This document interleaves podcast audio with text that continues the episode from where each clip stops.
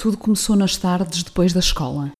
Bernardo chegava à casa ansioso para ouvir a sua avó, que tinha sempre uma história para lhe contar.